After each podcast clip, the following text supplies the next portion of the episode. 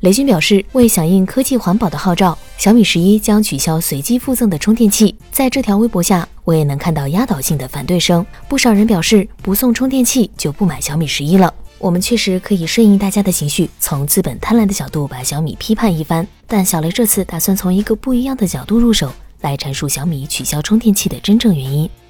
苹果的又一次胜利，小米取消充电器的行为很容易让人联想到苹果取消 iPhone 十二充电器的举动。二者的理由也极其一致，环保。除了 iPhone 十二，苹果也取消了 Apple Watch、iPhone SE 等在售产品的所有充电器。无论是果粉还是果黑，都一致认为苹果取消充电器绝不是为了环保，而是利润。如此天赐良机，老对手们自然不会放过。三星率先表示，只要你买 Galaxy 手机，就会附送一个最基本的充电头。华为消费者业务 CEO 余承东也在发布会上调侃，Mate 四零的充电器不需要额外购买。小米、一加等厂商自然也不甘示弱，纷纷发布了带有充电器的手机和照片。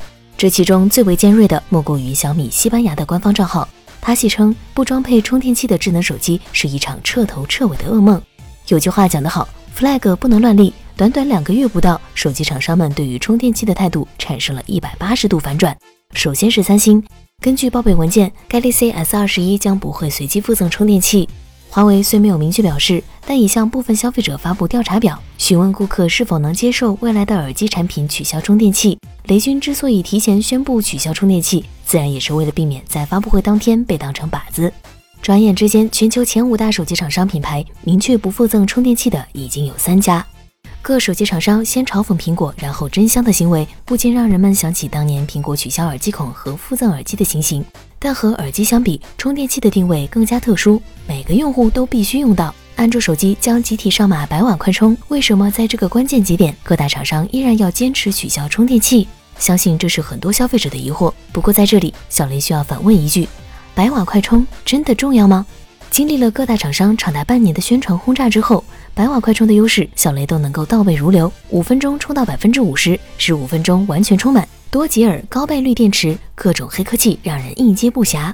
实际上，小米十最高只支持三十瓦快充，但小米十系列依然取得了八百万台的亮眼战绩。三星 S 二十 Ultra 也没有内置四十五瓦充电器，而是标配二十五瓦，但未曾在市场上激起太大反对声。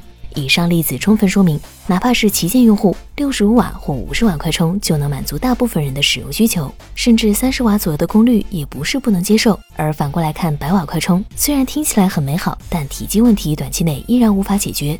业内流行的氮化镓材料让六十五瓦充电器不过于硕大，重量控制在百克，但百瓦充电器不仅体积大了两圈，重量也普遍在二百克左右。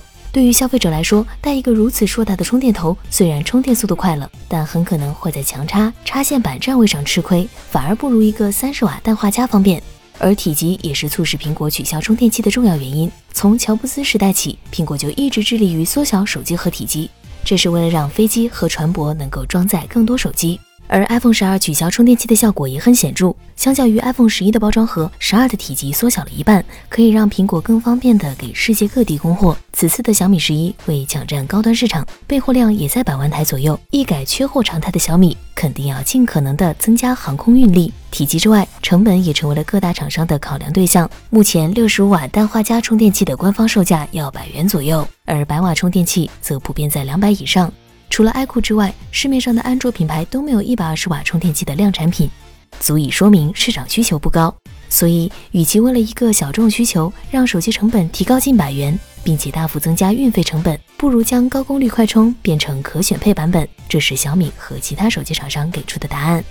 什么是完美的解决方案？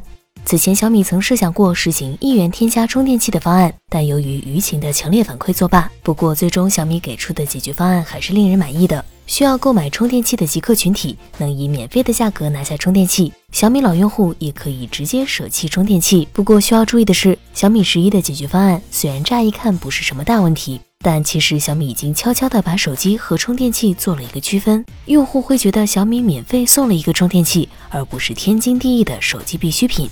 这也是小米为未来手机和充电器的彻底分离埋下伏笔。小雷认为，以后小米十一免费赠送的好事不会成为长期的解决方案。